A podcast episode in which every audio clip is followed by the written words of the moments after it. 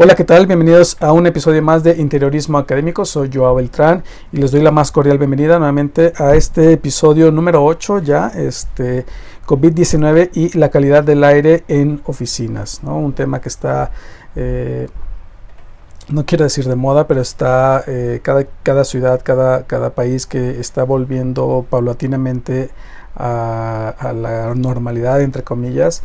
Este, y cada quien está haciendo a sus tiempos, según cómo vaya evolucionando la curva en cada ciudad, en cada país, pues cada, cada quien o cada empresa está volviendo eh, de forma paulatina eh, a sus oficinas, a sus lugares de trabajo.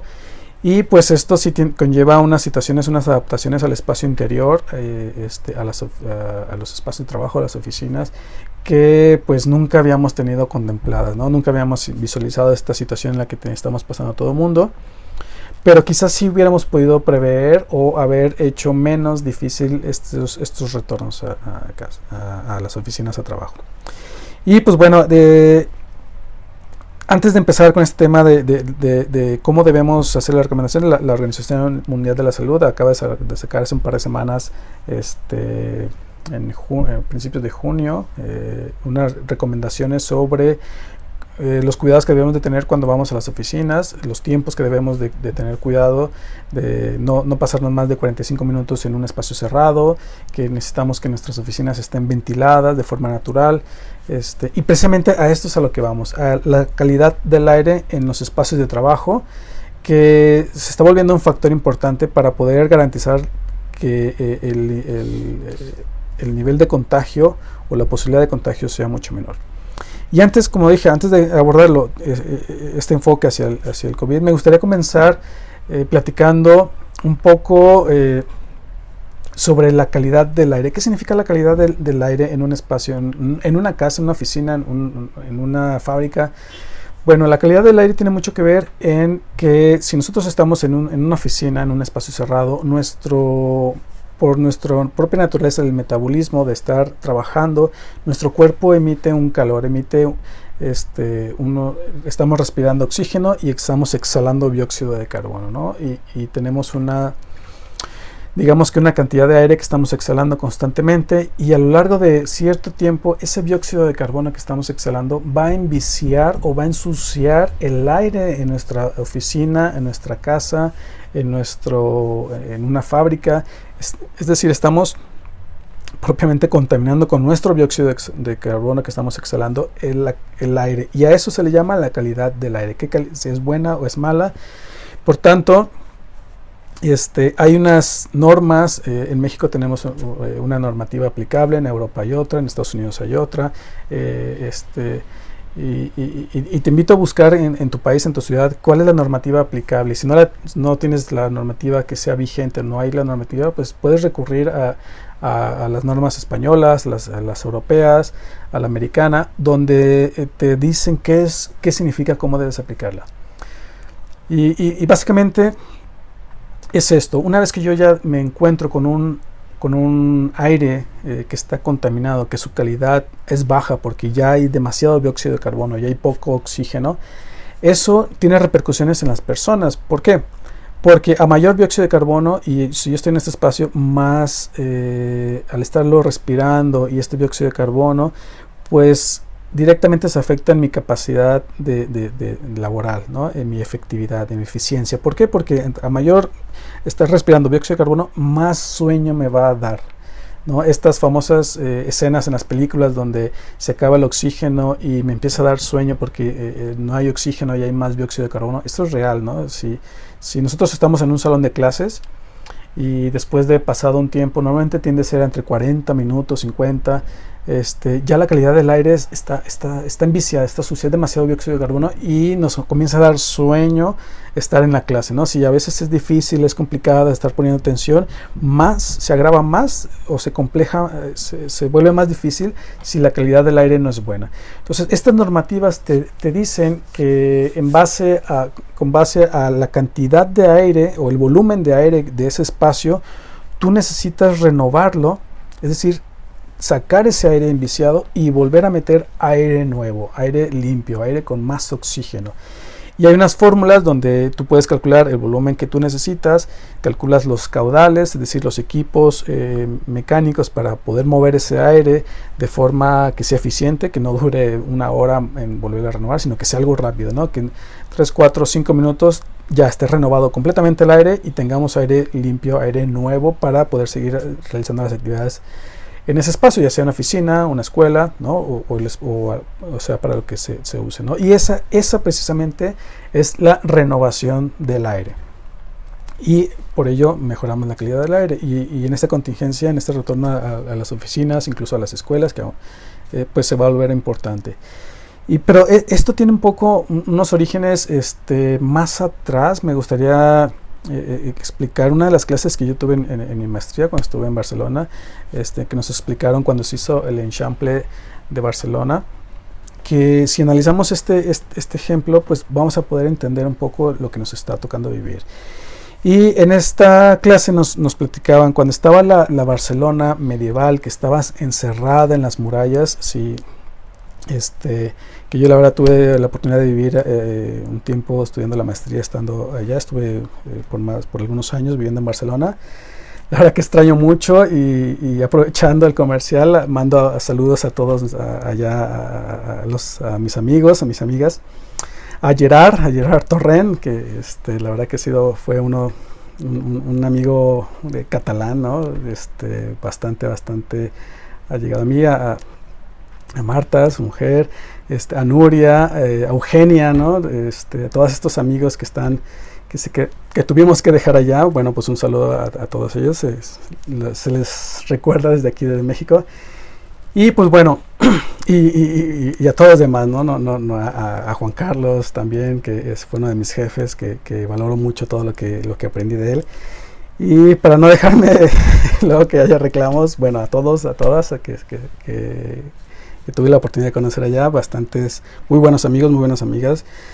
Y volviendo al enchample, eh, cuando estaba en la Barcelona, en, la época medieval que estaba encerrada en murallas, si, si has conocido la ciudad bella o, eh, o, el centro de Barcelona, el centro antiguo, el casco antiguo, podrás ver que las calles son muy, muy reducidas, muy pequeñas, este, no hay una continuidad lineal, sino que es una especie de laberinto que precisamente si, si has visto la, la, la, película del perfume, muchas escenas fueron grabadas en el centro de Barcelona, este, esas calles tan pequeñas, tan reducidas, este, eh, ¿qué, qué, qué, es lo que provocaban durante esa, esa, época medieval?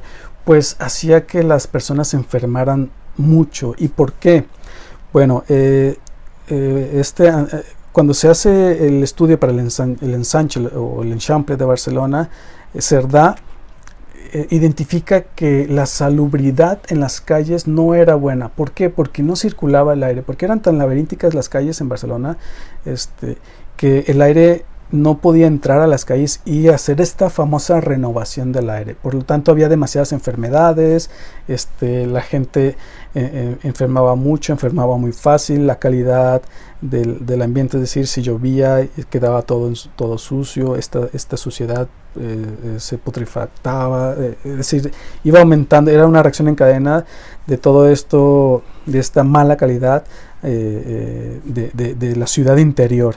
Y una vez que se abren las murallas, que ya se puede hacer el, ensanchamiento de la ciudad, pues Cerdá propone esta retícula del enchample y dimensiona las manzanas a que haya una calle o dimensiona las manzanas de 100 metros 100%, son unos, unos cuadrados perfectos que están ochavados, que los famosos chaflanes del, del enchample, este, pero hace esta propuesta precisamente porque identifica este fallo de la ciudad medieval, este fallo que, que, no permitía que entrara el aire y renovara la calidad del aire al interior de las murallas, este, se da cuenta y propone calles amplias, propone calles lineales por las que el aire pueda venir desde, desde la playa y subir a montaña.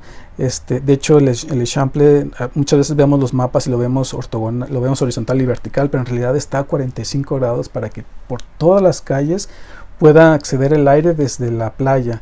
¿No? Y, hay una distancia eh, de, de, paño a paño, de fachada a fachada, para que, eh, bastante amplia para que esta calidad de aire pues, sea buena. eh, la altura de los edificios también estaba controlada para que no hubiera este encierro que estaba provocando la ciudad medieval.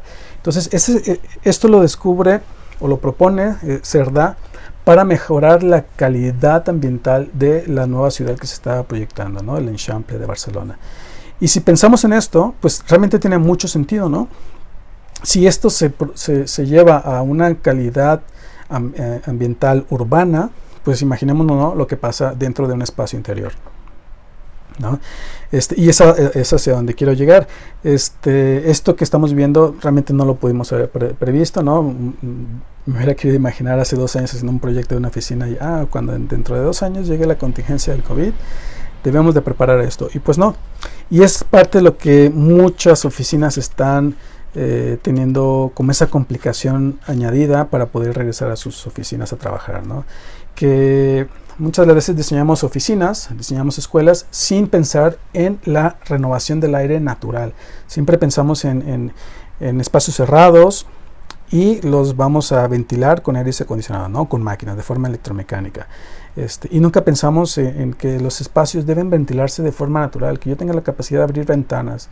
Entonces, eh, eh, es, es, uno de los problemas por los que la OMS recomienda que si tus oficinas son cerradas, pues las evites o evites estar tiempos prolongados. ¿Por qué? Este, y, con temor a equivocarme, porque esto del COVID, a lo mejor tú estás escuchando este podcast, este episodio un mes o dos después de que yo lo grabo y a lo mejor las cosas ya cambiaron, a lo mejor ya se descubren cosas nuevas, ¿no? Todo esto del COVID es muy cambiante. Pero hoy por hoy se dice que este, nosotros exhalamos una cierta cantidad de, virus y que para poder contagiarnos necesitamos unas cantidades exorbitantes, ¿no? Cerca de un millón o dos millones de partículas y que cada que exhalamos pues eh, arrojamos eh, mil o, una cantidad mínima, ¿no? Pero a lo largo de cierto tiempo esas partículas están quedando suspendidas en el aire. Eh, lo que dice la OMS es que han descubierto, y repito, esto es lo que hoy, hoy por hoy se dice, ¿no? A lo mejor en, en, un mes se desmiente, pero, y no quiero indagar mucho en esto, pero entonces si tú estornudas, hay partículas que sí caen al suelo, pero hay otras que se quedan suspendidas y ahí se quedan por más de una hora o dos horas. Entonces, eh, si tú llegas a un espacio cerrado donde no hubo una circulación de aire natural, vas a encontrarte con que las partículas están suspendidas en el aire, aunque la oficina esté vacía, eh, existe la posibilidad de contagio, ¿no? Y esto a mí, cuando yo este, escuché esto, la verdad que me, dejó mucho, me dejó pensando, ¿no? Por eso recomiendan que si estás en una oficina cerrada no estés por más de 45 minutos, ¿no? Para que eh, haya esa renovación de aire. Pero, ¿a qué es a lo que voy con este episodio? Que si nosotros hubiéramos pensado las cosas, hacer las cosas bien desde, desde el inicio, no tendríamos este problema añadido. ¿A qué me refiero con hacerlas bien? Bueno, siempre ha existido estas, estas recomendaciones, estas normativas de la renovación de la calidad del aire. Y eh, muchas veces las dejamos de lado, pensamos en voy a renovar el aire con aire acondicionado o voy a, refrigerar con aire acondicionado y me olvido de lo natural, de abrir las ventanas. Entonces muchas oficinas hoy por hoy no tienen ventanas, no se pueden abrir las ventanas porque son edificios cerrados completamente. Entonces ahí es donde se está grabando la calidad del aire. Si, ¿Por qué? Porque también se está diciendo, y, nuevamente repito que esto se está diciendo hoy por hoy, a lo mejor mañana cambia, que eh, eh, el virus puede estar circulando por el aire acondicionado. Entonces, si tú enciendes el aire acondicionado en una oficina, pues estás haciendo circular el, el virus. Entonces, este, entonces se está recomendando que no enciendas el aire acondicionado, que, que, abras ventanas, pero si tu oficina no estuvo preparada para poder abrir ventanas, pues tienes esta complejidad, ¿no? Entonces tienes que hacer una adaptación. ¿Y cómo tiene que ver el diseño interior a todo esto? Bueno, evidentemente Muchas veces nosotros nos enfrentamos a, un proyecto de una oficina, de un salón de clases, de este, sobre todo alguna oficina, y, damos por hecho que, bueno, ya eh, nos encontramos un espacio con cuatro paredes eh, y que tenemos que decorar o de rediseñar, pero no pensamos en estos temas que tienen que influir mucho en, en, cómo van a vivir las personas dentro de ese espacio cuando o cómo lo van a habitar cuando lo estén usando, ¿no? Entonces, si yo llego a, renovar una oficina y me doy cuenta que no hay una capacidad de renovación de aire natural, pues a lo mejor puedo hacer algunas adaptaciones de abrir ventanas, este, de, buscar alguna ventilación inducida, natural, alguna chimenea, eh, eh, este, alguna chimenea solar, algún, algunos ductos que vayan hacia el exterior y que metan aire natural, aire limpio, aire, aire fresco, sin que tenga que provenir de un aire acondicionado. Entonces, si yo desde ese inicio comienzo a pensar ese tipo de cuestiones, que muchas veces eh, siempre está el, cuando un interiorista llega a, renovar o rediseñar, desde, a ver, ¿qué me dejó el arquitecto aquí mal? ¿Qué, qué, cuáles son los errores del arquitecto en este espacio? ¿no? Y pues ni modo, si el arquitecto ya lo dejó mal, pues ni modo, así sigo y no me, importo, no me importa y no, no intento en corregirlo. ¿no? Entonces debemos de pensar en generar calidad calidad ambiental a, la vez que hacemos calidad de diseño, calidad de propuesta. Entonces, este, debemos pensar siempre eso, en que si nosotros hacemos las cosas bien desde el inicio, a lo mejor eso nos va a ayudar a, enfrentar una nueva situación que no conozcamos, a lo mejor dentro de 5 o 10 o a lo mejor dentro de un año más nos volvemos a enfrentar a una situación diferente o completamente eh, nueva, donde traiga su propia su propia problemática añadida, ¿no? Este, esto de las contingencias sanitarias siempre lo habíamos visto en películas, en, la ciencia ficción, ¿no? De cuando existiera eh, este tipo de problemas de contagios, hay muchas películas de contagio. Y, siempre la veíamos como ciencia ficción, pero hoy que lo estamos viviendo nos damos cuenta que no, que no, eh, no es no es nada comparado con lo que se veía en las películas. ¿no? En la película siempre se está buscando la cura, la vacuna, y, encuentran la vacuna en la escena final y, dicen, wow, salvamos vidas, y ahí se termina la película, ¿no? Y, no están, no contemplan lo que hoy tenemos, lo que hoy estamos viviendo, ¿no? Se dice por ahí que si una vez que se encuentra, se está buscando la vacuna o el medicamento, y una vez que se encuentre, ¿qué? ¿Cuál es el siguiente paso? ¿Cómo podemos democratizar esa, esa vacuna, ese ese medicamento, cómo podemos llevarlo a todo el mundo, porque esto no es una situación que la descubrió un país y, solo va a curar a su país. Este, ¿Por qué? Porque eh, si no curas a todo el mundo, pues va a seguir el contagio, ¿no? Y lo estamos viendo, que hay países que, ya estaban bajando mucho la curva y han tenido eh, estos famosos rebrotes. Este, entonces tienes, tenemos que curar al mundo completo, ¿no? Y esa situación, esa, esa escena 2 no venía en las películas de, de, Hollywood, ¿no? Entonces no sabemos qué hacer, hay algunos protocolos ahí que se están intentando hacer, algunos acuerdos que se está intentando hacer donde que el primer país que la descubra, descubra o que tenga la vacuna, pues que no se la quede para él, ¿no? Entonces ahí hay negociaciones internacionales, este, no, no hemos llegado a ese escenario donde este, la primera vacuna que se encuentra se la va a quedar el país que la produjo, sino eh, en realidad todos estamos esperando que, se democratice. ¿no? Y, y, es a lo que voy, si, si nosotros pensamos desde el inicio hacer las cosas bien, pues podemos un poco prever o, o mínimo hacer menos complejo, menos complicado eh, una situación diferente, ¿no? Una nueva situación, porque siempre habrá, siempre habrá, situaciones que enfrentar.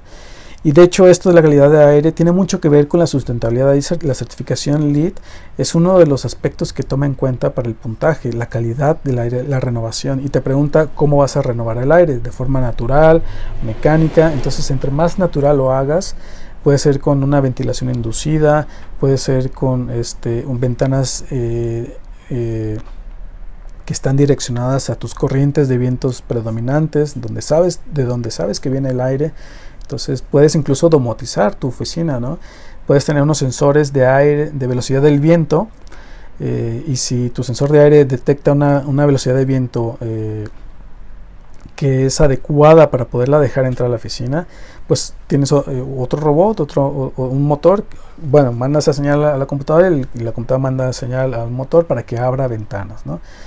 Y cuando detecta que hay una velocidad eh, que puede volar papeles o que está fuera de la velocidad de confort del viento, pues cierra ventanas, ¿no? Entonces, o sea, sí que puedes domotizar, pero el factor de eh, meter aire, aire nuevo, aire limpio, aire natural a tu oficina, pues eh, aumenta muchísimo la calidad y sobre todo se ha comprobado, en, y esto es, es, es, conocido, por, no es un secreto, se ha comprobado que cuando tú aplicas una certificación LEED a un espacio de trabajo, con todos estos temas de renovación de aire y, vegetación, aumenta significativamente la calidad de vida de las oficinas y por ende aumentas la efectividad de la gente que trabaja ahí. Y y es una reacción en cadena donde aumentas la efectividad, aumentas la calidad de vida, aumentas que las personas están felices, disminuyes el estrés. Entonces es una cadena de reacción que mejora eh, significativamente que un espacio de trabajo sea agradable, o un espacio de estudio, una biblioteca. Es decir, cualquier espacio donde nosotros eh, tengamos o apliquemos esta noción de cuestiones eh, naturales o ambientales, ¿no? Que si hubiéramos diseñado que si nuestra escuela hubiese sido diseñada desde un inicio con estos temas de certificación LEED, pues a lo mejor hoy por hoy sería mucho más fácil eh, eh, obtener o tenerle confianza a nuestra escuela que cuando regresemos a, clases, pues la posibilidad de contagio sea mucho menor, ¿no? o mi oficina de trabajo, ¿no? Si sé que es una oficina donde está abierta de forma natural, que hay ventanas, circula el aire, se lleva el virus, pues estaré en cierto modo más seguro de que la posibilidad de contagio es mucho, mucho menor, ¿no? En cosa contraria que si voy a, lugares cerrados, oficinas cerradas, pues eh, la posibilidad de contagio va a estar latente, ¿no? Según lo que nos ha dicho recientemente la OMS, ¿no? La Organización Mundial de la Salud. Y pues bueno, hasta aquí el podcast, el episodio de hoy. Espero que te haya gustado. La verdad que este no, no, no quiero volverme, eh, no quiero hacer controversia. La verdad que es algo, esto que tiene que ver con el COVID, pues va cambiando, cada vez se va, ya más o menos se, ha sabido mucho de, cómo, cómo es el contagio, lo que tenemos que evitar, este, la efectividad del cubrebocas. Este, hay, muchas cosas que ya se han ido dando por sentado, que ya se han, se han, se han comprobado que son buenas, eh, este, el, usar el cubrebocas y todo esto, pero hay muchas cosas que todavía no se sabe a ciencia cierta, ¿no?